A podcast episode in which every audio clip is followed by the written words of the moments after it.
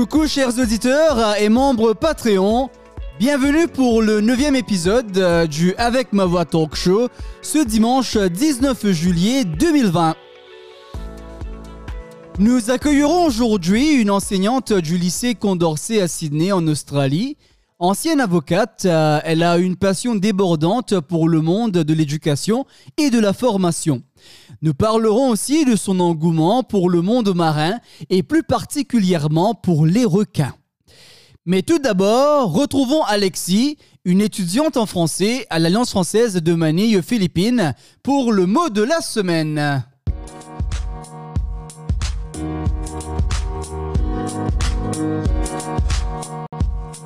À tous, c'est Alexis. Je suis étudiante en français de Manille aux Philippines. Aujourd'hui, je vous parle du mot de la semaine. Vu que j'habite dans un pays tropical, je vous propose les mots estival. Estival, c'est un adjectif qui signifie lié à l'été. Pour illustrer, on peut profiter de la saison en se baignant dans une station estivale près de la mer.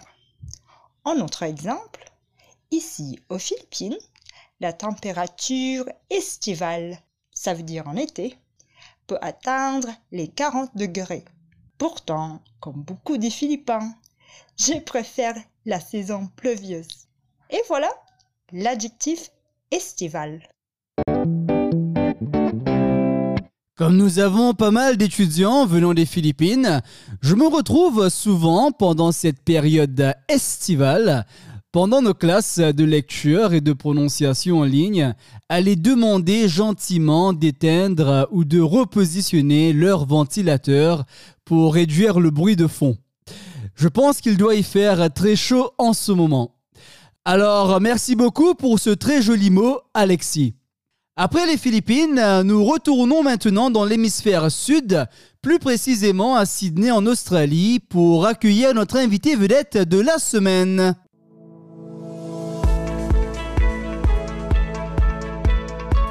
Né à Paris, notre invité vedette a grandi dans la capitale française. Avec une maîtrise de droit des affaires de Paris 1, elle fait un bref passage dans un cabinet d'avocats à Paris et se retrouve en Australie avec son mari où elle est éventuellement inscrite au barreau de Nouvelle-Galles du Sud.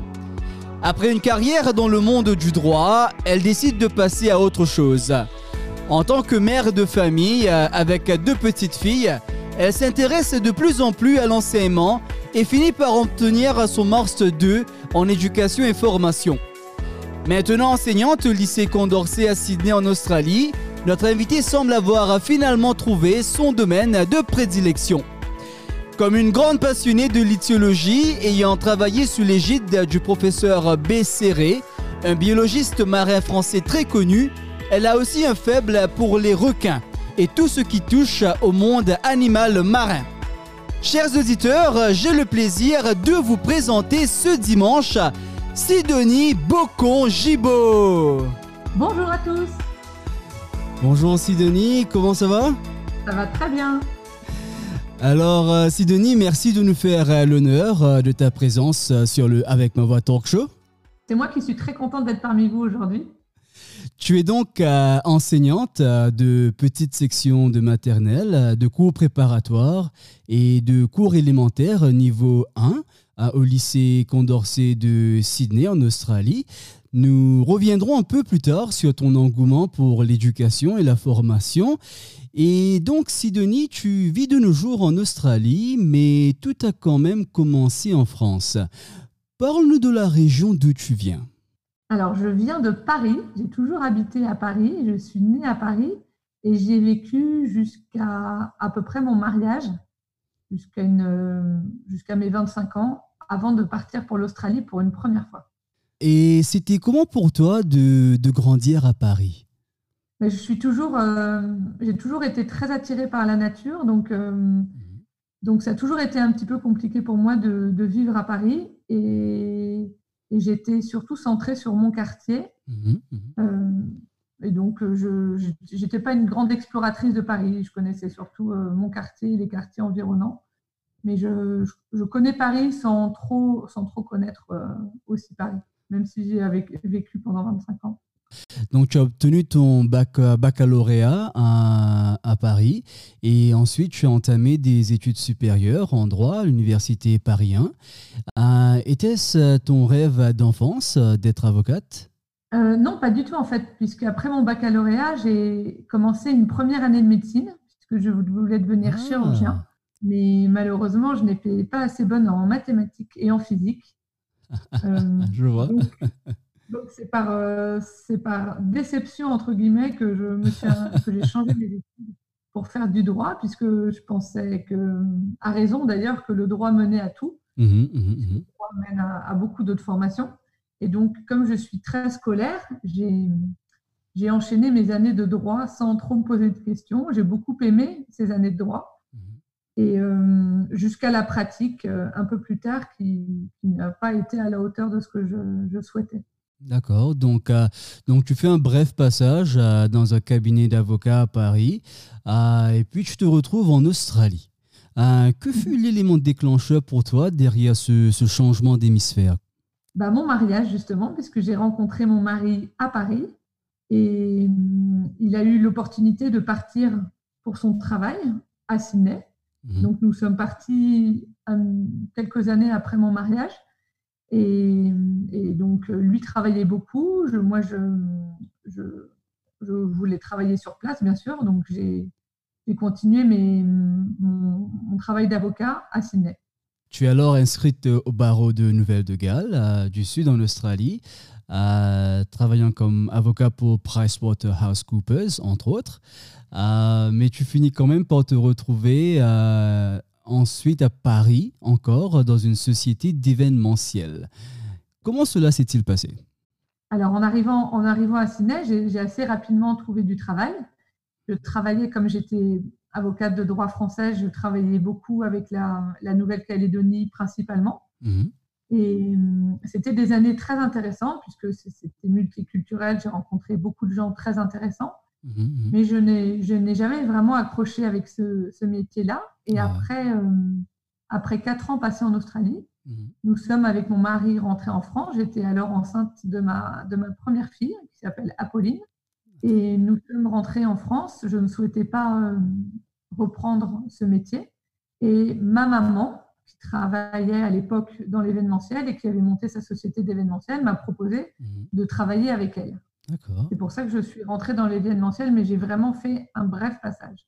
Donc, tu as fait quatre ans en Australie. Donc, pour toi, est-ce que tu as rencontré euh, des, des, problèmes d'adaptation en tant que Française en Australie? Pas du tout. On vivait complètement différemment à l'époque parce qu'on est à nouveau en Australie. Mais la première fois que nous y avons vécu, mmh. nous n'avions pas d'enfants. Donc, euh, nous menions une vie euh, complètement différente de, de, celle de maintenant. Mmh. Et on a nous n'avons rencontré aucun problème d'adaptation. On était plus peut-être tourné vers la communauté australienne. Maintenant, on est tourné vers la communauté européenne, mmh. puisque à travers nos enfants et, par, euh, par le fait que je travaille à l'école française. D'accord. Donc, euh, on est mmh. peut-être plus ouvert vers, euh, vers, le, vers la communauté australienne que maintenant. Donc, euh, à Paris, euh, tu te retrouves dans l'événementiel, euh, en société avec, avec ta maman, Sidonie. Et il semble que tu étais toujours en train de, de chercher ton domaine de prédilection. Exactement. Alors, ce qui s'est passé, c'est que je, c'était un peu une, solution de facilité de travailler avec ma maman, mmh qui était très, qui réussissait très bien dans son domaine, mais ça tenait vraiment à sa personnalité et mhm. pas la mienne. Donc, c'était un, cette société reposait sur, euh, sur, sur son identité, mhm. sur, euh, sur sa personnalité. Et je ne me sentais pas capable de, de, reprendre cette société puisque ça ne me correspondait pas et, et c'est un, un, travail où il faut euh, travailler seul. Mhm, et donc, en fait, j'ai entamé un bilan de compétences. D'accord. Ouais. ce bilan de compétences, en fait, je ne l'ai jamais terminé puisque ça m'a pendant, pendant ce que je faisais ce bilan de compétences, j'ai eu l'opportunité de travailler dans une société qui fabriquait, euh, qui créait des jouets interactifs et éducatifs pour les enfants. Mmh, Donc je me suis retrouvée dans ce monde de l'enfance que, que je n'avais jamais quitté en fait, puisque j'ai j'ai toujours beaucoup aimé être en contact avec les enfants mhm. et même donner des, cours tant pendant mes années de lycée que pendant mes années d'étudiante. D'accord. Et donc, je me dans cette société qui fabriquait des jouets pour enfants. Et j'ai, j'avais alors ma fille qui devait avoir 3 ou 4 ans, mhm. que j'allais régulièrement donc chercher à l'école. J'interagissais avec les maîtresses et je leur parlais justement des, jeux que nous concevions. Mhm. Et, et, comme je faisais ce, ce, bilan de compétences en même temps, je me suis rendu compte que j'étais de plus en plus attirée par, par ce domaine-là et que j'avais un tel contact avec les enfants ça m'est apparu comme une évidence, avec aussi les, les points forts qui, euh, qui étaient mis euh, en, en, exergue par, la, par le bilan de compétences, mhm. que c'était un domaine qui m'attirait énormément. Donc, je n'ai pas fini ce bilan et j'ai commencé des, j'ai recommencé mes études pour devenir euh, professeur des écoles. Et comment trouves-tu le domaine de l'éducation et de l'enseignement relatif à la pratique du droit? Pour comparer les deux métiers? Pour comparer les deux métiers?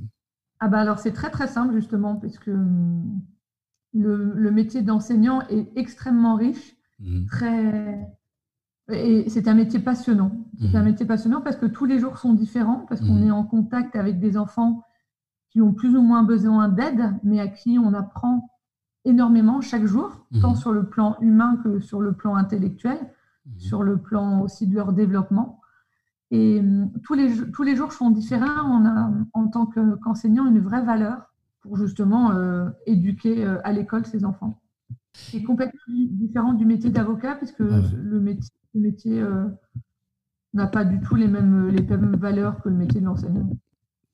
Et, et, en tant qu'enseignante au lycée Condorcet à Sydney, durant les sept dernières années, penses-tu que les jeunes Australiens s'intéressent à la langue française en général Au lycée, au lycée Condorcet à Sydney, justement, nous avons la chance de, nous avons la chance d'accueillir beaucoup d'enfants qui viennent de différentes nationalités mhm. et principalement des Australiens qui ont la possibilité d'apprendre la langue française dès la petite section. Mhm. Et donc, effectivement, euh, vous savez tous que les enfants euh, sont des éponges et qu'il est très facile pour eux d'acquérir euh, des sonorités quand ils sont jeunes et d'apprendre euh, des langues étrangères. Mhm. Donc, euh, donc on, a, on a des très bons professeurs qui sont, qui sont formés pour ça. Et moi, je l'étais quand j'étais en petite section.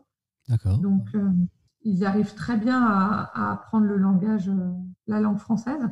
Et les, les, parents sont assez surpris. Par contre, mhm. au fur et à mesure des années, il faut qu'il y ait un vrai projet éducatif pour la famille puisque euh, il y a des devoirs à faire à la maison, mmh. il y a quand même euh, une langue à entretenir. Mmh. Et si euh, il faut que les parents soient, soient derrière pour continuer à faire travailler leurs enfants à la maison, étant donné en plus qu'il y a beaucoup de vacances et qu'il faut continuer à parler français en dehors de l'école. D'accord. Et, bien sûr, récemment, la, la COVID-19 a eu un impact majeur sur l'enseignement en général. Euh, comment as-tu géré cela en tant qu'enseignante? L'équipe des professeurs, grâce à sa directrice, a, a été très, euh, très réceptive et très, euh, c'est très vite adapté à, ce problème. Et donc, nous avons, comme partout ailleurs, dû nous adapter tout de suite en quelques jours pour passer à, des cours à distance. Bah et ça s'est très bien passé. Certains professeurs sont plus ou moins forts en, en, informatique, donc ont plus ou moins utilisé l'outil informatique pour euh, créer des vidéos, créer des bandes son, créer même euh, des livres interactifs euh, et des devoirs qui s'autocorrigeaient sur ordinateur. Mhm. pour ma part, c'était plus ou moins le cas. Je, faisais des zooms avec mes élèves pour, pour garder un lien et pour faire des leçons importantes tous ensemble. Et puis, je faisais beaucoup de bandes son pour des dictées, des exercices et surtout pour motiver les enfants et pour garder un contact avec eux pour pas qu'ils ne se, sentent euh, exclus du groupe ah et aussi pour qu'ils gardent surtout une, euh, la volonté d'apprendre et, euh, et le courage aussi. Parce que c'est très difficile pour eux, parce que les parents devaient continuer à côté à travailler et ne passaient pas autant de temps qu'ils auraient voulu avec leur enfant. Est-ce que tu penses que c'est quelque chose qui va être implémenté de, de plus en plus par rapport à, à l'éducation des enfants? Je ne sais pas, ça va dépendre de la, de la situation dans le monde. J'espère mmh. que on ne va pas recommencer des périodes de homeschooling comme ça, puisque c'était un, mmh. peu, un peu déstabilisant pour les enfants, surtout très jeunes. moi, en ce moment, je suis maîtresse en classe de CE1.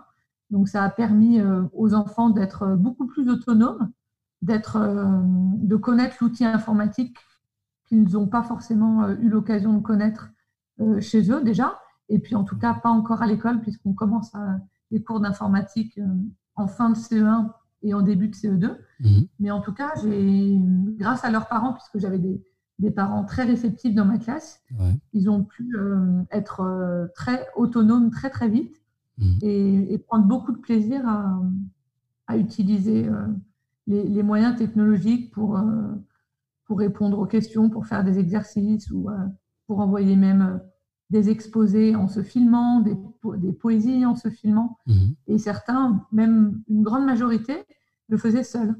N'avaient pas recours aux parents pour être mhm. filmés euh, ou pour, euh, pour envoyer des messages. Donc oui, c'était une période très riche. Bien que déstabilisante pour les jeunes enfants. Et finalement, Sidonie, euh, j'ai aussi découvert que tu es une passionnée du monde animal marin avec une fascination particulière pour les requins. Alors euh, là, l'Australie doit quand même t'offrir pas mal d'opportunités dessus. Exactement. En fait, quand j'étais quand j'étais au lycée, j'ai fait un stage au Muséum d'histoire naturelle à Paris. Donc, il y a un magnifique établissement avec euh, un musée à l'intérieur et aussi beaucoup de scientifiques qui travaillent euh, dans les étages.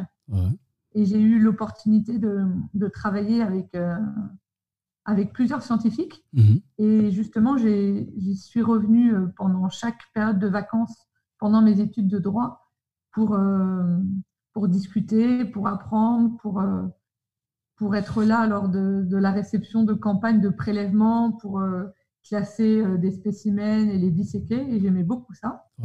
Et, effectivement, je travaillais à un moment avec un, un chercheur qui travaillait sur les requins. Ouais.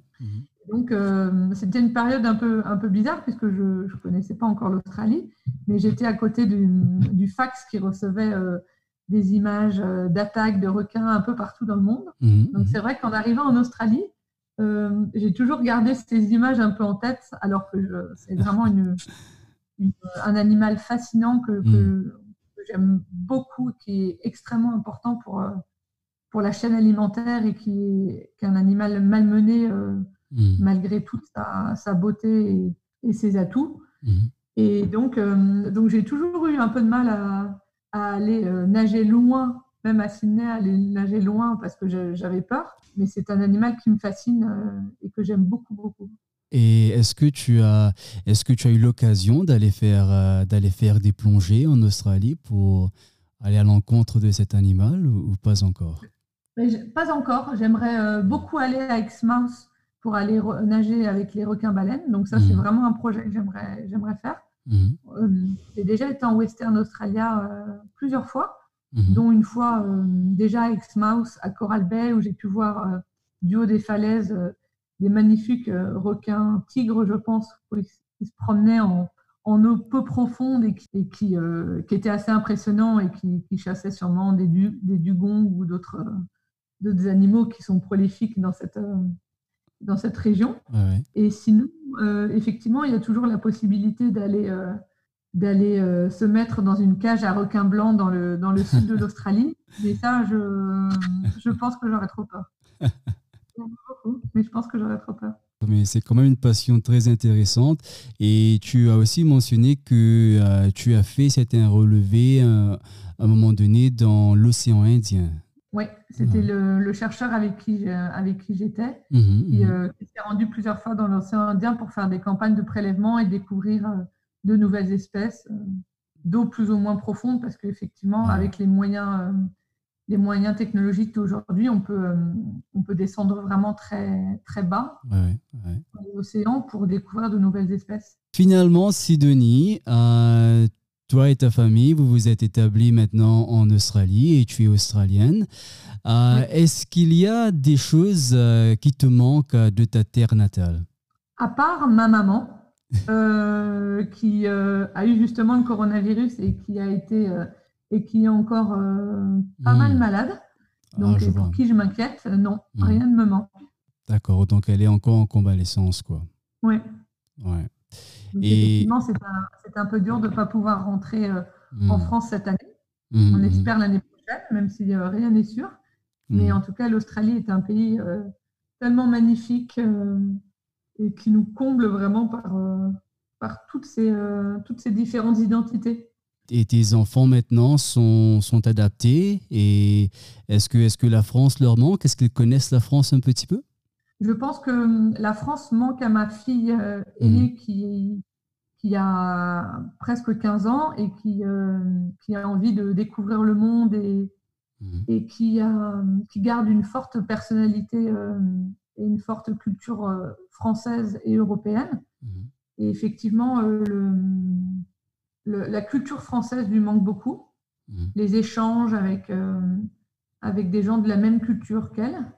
Tandis que ma fille, ma, ma, petite fille qui a 9 ans, se sent beaucoup plus australienne pour le coup, même si pour le, pour contrairement à ma grande Apolline, ne parlent pas du tout aussi bien anglais, parce que comme elles sont à l'école française toutes les deux, euh, ma fille parle très bien anglais, mais ma, mon autre fille, euh, non. Donc malheureusement, mais il faut que ça va, ça va venir. Ah mais euh, elle, elle se sent beaucoup plus australienne, puisqu'elle a, elle a connu quasiment que ce pays-là. Mais aussi, elle aime, elle aime la liberté, la, la, culture, les grands espaces, le mmh, fait mmh. qu'on puisse organiser des, des rencontres, des sleepovers, euh, n'importe quand. En France et particulièrement à Paris, dans les grandes villes, c'est compliqué. On a une liberté ici euh, vraiment énorme et, hmm. on se rend compte avec mon mari tous les jours. D'accord. Est-ce que vous comptez à rentrer en France à un moment donné ou est-ce que eh bien, vous vous, êtes, vous sentez très très bien en Australie quoi? On se sent très bien en Australie. Hmm. On aimerait rester et on restera sûrement encore de nombreuses années. On rentrera sûrement à un moment pour hmm. les études de notre fille aînée. Alors, euh, c'était un grand plaisir, euh, Sidonie, de t'accueillir sur le Avec ma voix talk show aujourd'hui. Merci, moi aussi, j'étais très contente de, partager mon expérience avec vous.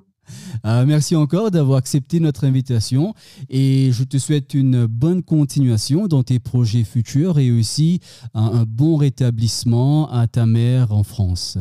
Merci beaucoup, c'est très gentil. À bientôt, Sidonie.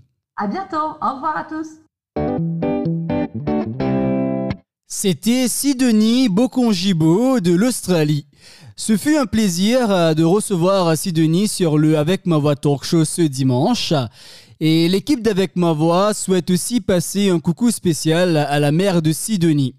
Nous vous envoyons du soleil de l'Australie pour égayer votre journée et nous vous souhaitons tous un bon rétablissement. Reposez-vous bien. Vous découvrirez plus d'informations sur le lycée Condorcet de Sydney en Australie et aussi sur l'étiologie dans la description de cet épisode. Retrouvons maintenant Alexis aux Philippines pour l'expression de la semaine.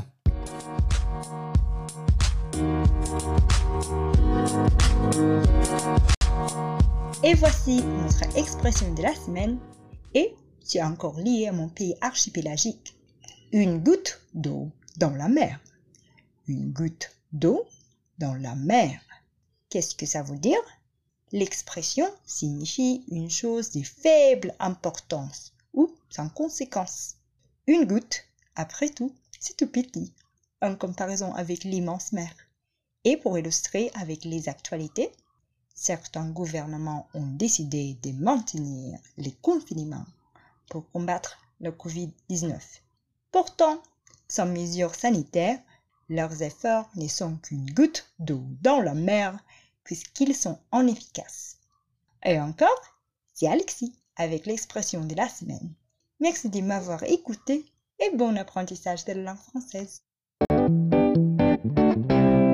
Et oui, nous laver les mains et respecter la distanciation sociale peuvent paraître euh, comme une goutte d'eau dans la mer face à l'immensité de la pandémie. Mais si nous restons unis et que nous maintenons tous euh, ces gestes barrières, nous aurons peut-être une chance de vaincre cet ennemi commun. Merci encore Alexis des Philippines pour le mot et l'expression de la semaine. Cette semaine, trois passionnés de la langue française ont pris le courage et la décision de partager leur voix en nous envoyant des extraits audio de leurs mots français préférés pour notre projet Share Your Voice. Elles nous viennent des Philippines, de l'Inde et de l'Angleterre. Écoutons-les.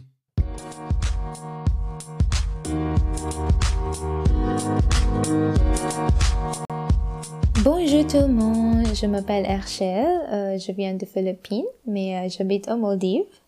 Et mon mot français préféré était postouflant. Au masculin, c'était postouflant, mais au féminin, c'était postouflante. Euh, c'est quelque chose de très beau, euh, magnifique, euh, inspirant excitant. Et en anglais, ça signifie breathtaking. Et donc, par exemple, ici en Maldives, avec la beauté de la mer, le soleil, le sable blanc et les cocotières, oui, bien sûr, ma vie quotidien ici est vraiment toujours époustouflante. Et bon, c'est tout. J'espère que tu vas bien pour vous et que vous êtes tous en bonne santé. À la prochaine. Bonjour, je m'appelle Sangeeta, je suis indienne, je vis à West Bengal, un état plein de joie en Inde. L'expression en français que j'adore est petit à petit, l'oiseau fait son nid. À mon avis, cette phrase signifie être patient, car même de petites actions peuvent conduire à des progrès, c'est-à-dire gagner lentement, mais avec des efforts réguliers. Bonjour, je m'appelle Sarah. Mon mot préféré, c'est déambuler. Déambuler en anglais, ça veut dire to stroll or to wander. Alors moi, j'habite à Manchester où il pleut beaucoup. Alors ce beau mot me permet de rêver de déambuler le long de la plage pour prendre l'air et pour sentir la chaleur du soleil sur ma peau. Une petite évasion grâce à ce petit mot. J'espère que vous avez aussi un mot qui vous fait rêver. Merci beaucoup. Alors, merci beaucoup Herschel euh, des Philippines, euh, Sangita de l'Inde et Sarah de l'Angleterre. Époustouflant, petit à petit l'oiseau fait son nid et déambulé. Allons essayer d'en faire une prose. Cette langue étrangère que j'adore est une langue époustouflante. Elle me donne des frissons, ce n'est qu'au plaisir de l'entendre.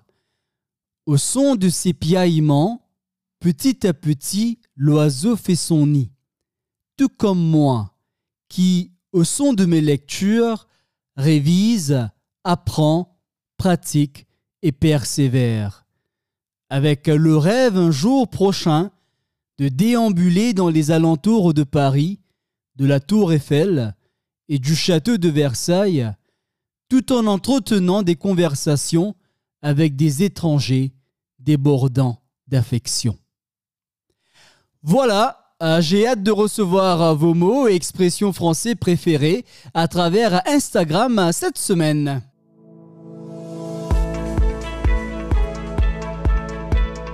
Et oui, nous sommes déjà à la fin de notre neuvième épisode. Un grand merci à Alexis et Herschel des Philippines, Sangita de l'Inde, Sarah de l'Angleterre, sans oublier notre invité vedette de la semaine, Sidonie Bocon-Gibaud de l'Australie. Si vous aimez le projet d'Avec ma voix, considérez un abonnement pour seulement 1 dollar par mois et venez lire des histoires françaises avec notre communauté d'enseignants et d'apprenants de la langue française. N'oubliez surtout pas aussi de nous suivre sur Instagram, Facebook et Twitter.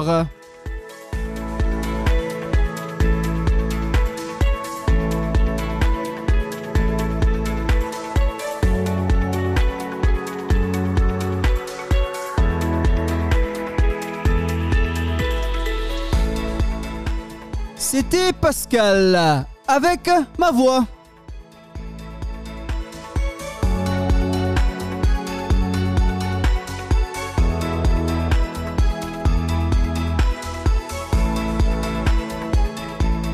Restez prudents et passez une bonne semaine. À dimanche prochain.